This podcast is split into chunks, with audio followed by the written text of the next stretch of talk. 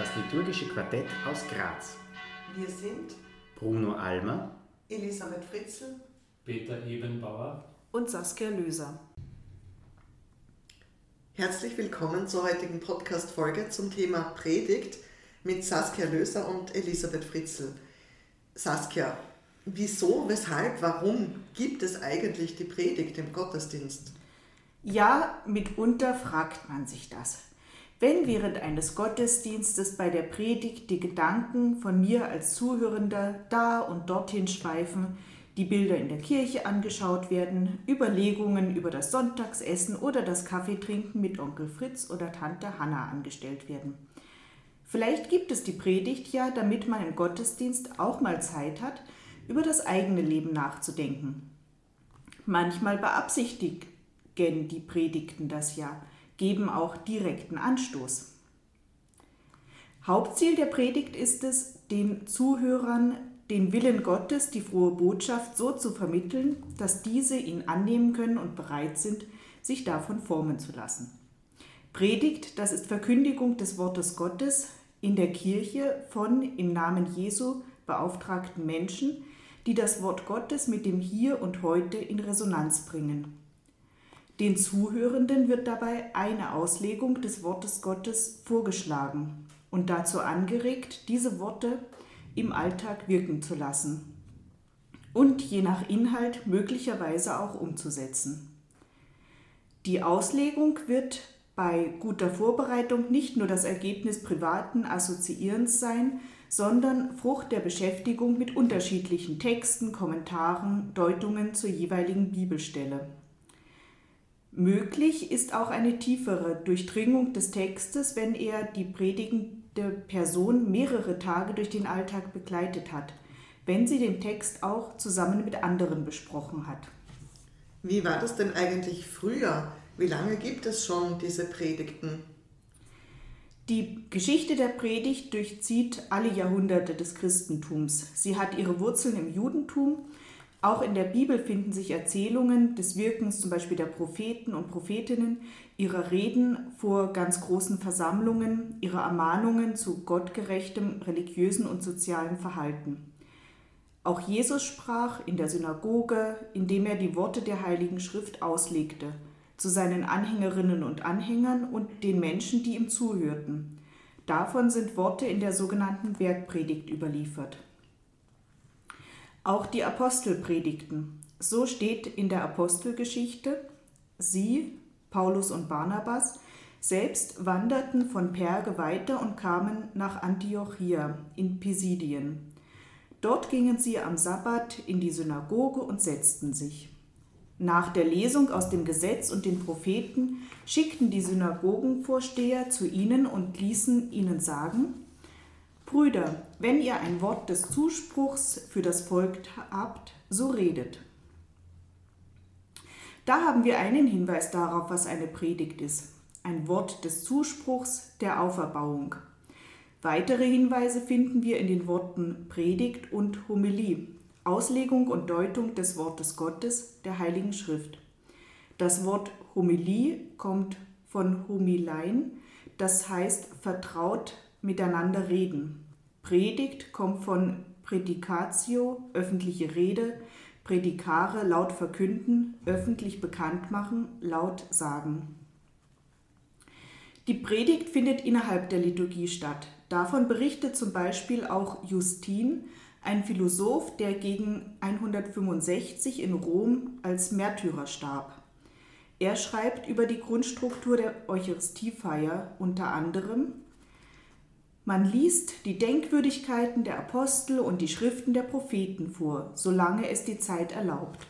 Wenn der Vorsteher geendet hat, hält der, äh, wenn der Vorleser geendet hat, Entschuldigung, hält der Vorsteher eine Ansprache, durch die er zur Nachahmung dieser schönen Lehren mahnt und ermuntert. Im Laufe der Jahrhunderte zwischen der Zeit der Apostel und unserer Zeit heute gab es unterschiedliche Schwerpunktsetzungen rund um das Thema Predigt. Da können, zum Beispiel, können einem zum Beispiel die Dominikaner einfallen, ein Orden, der bekannt dafür war, sich aufs Predigen zu konzentrieren und in diesem Bereich seine Angehörigen besonders auszubilden. Auch andere, auch dunkle Kapitel der Kirchengeschichte sind mit dem Wort Predigt verbunden, sowie Ketzerpredigten, Kreuzzugpredigten Predigten und Missionspredigten.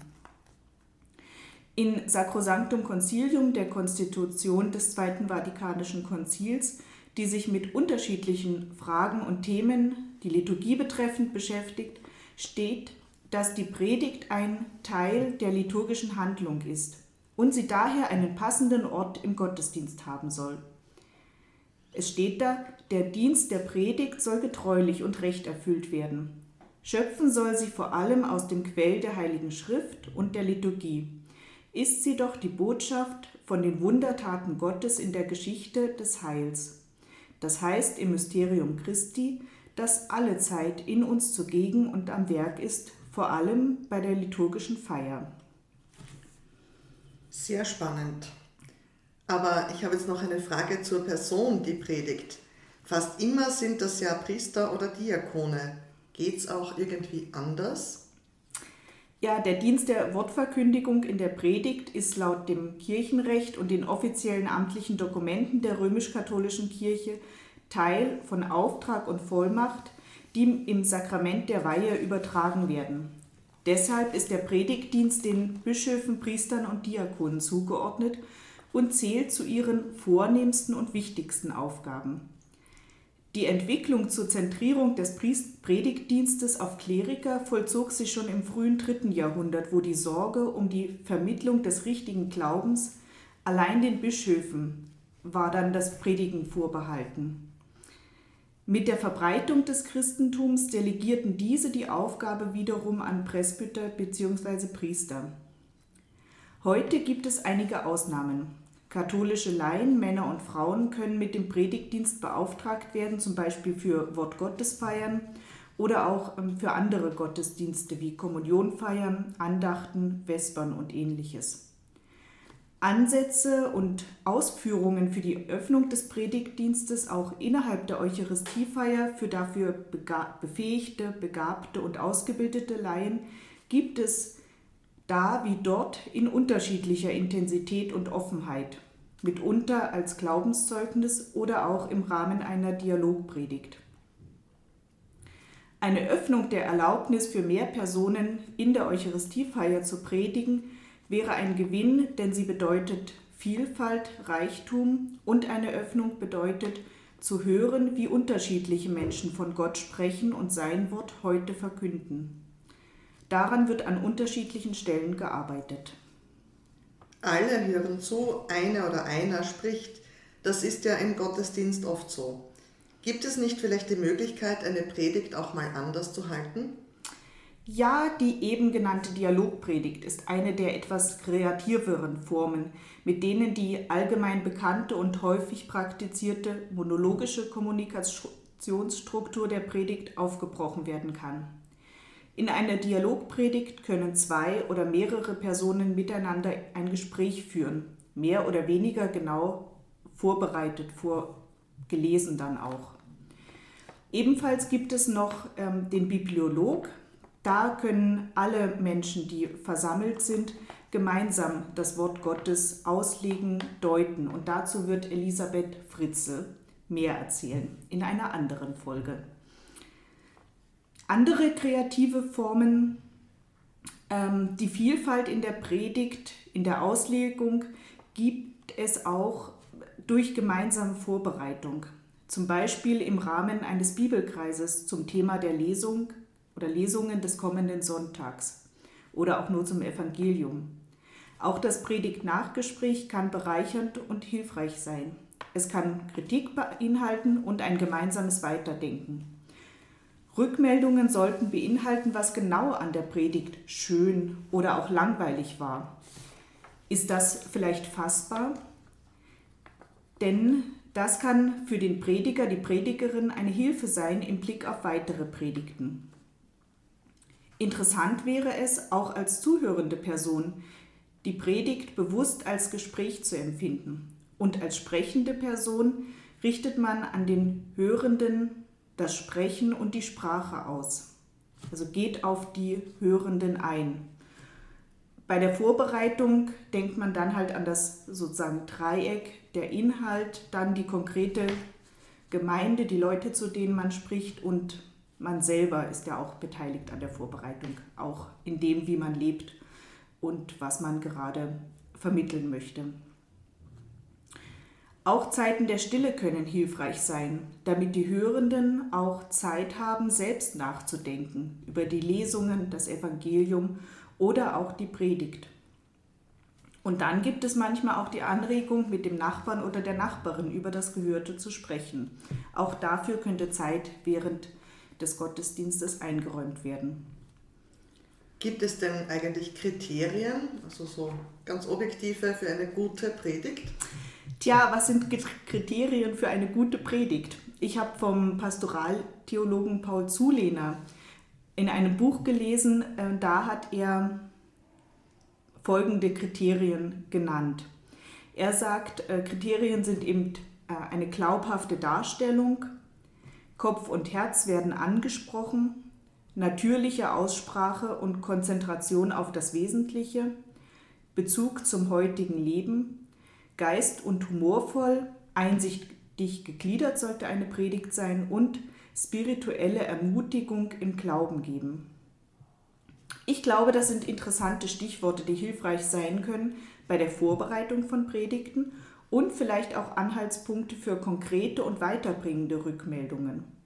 So kann dann auch ein Predigtnachgespräch an der Kirchentür, beim Pfarrcafé oder auf dem Kirchplatz in Gang kommen. In einem Kurs zum Thema Predigtvorbereitung habe ich einmal folgenden für mich sehr wichtigen Satz gehört. Der hieß, darüber predige ich das nächste Mal. Wenn man sich mit einem biblischen Text beschäftigt und diesen mit der Welt von heute ins Gespräch bringen möchte, passiert es leicht, dass man da und dort noch einen zusätzlichen Gedanken hat, sozusagen wie vom Hundertsten ins Tausendste kommt.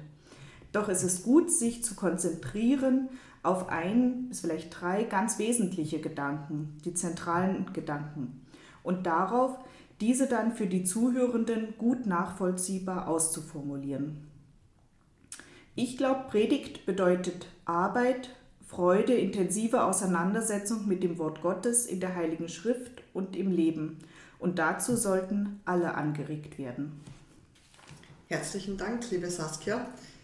Ich glaube, ich werde nächsten Sonntag besonders aufmerksam zuhören.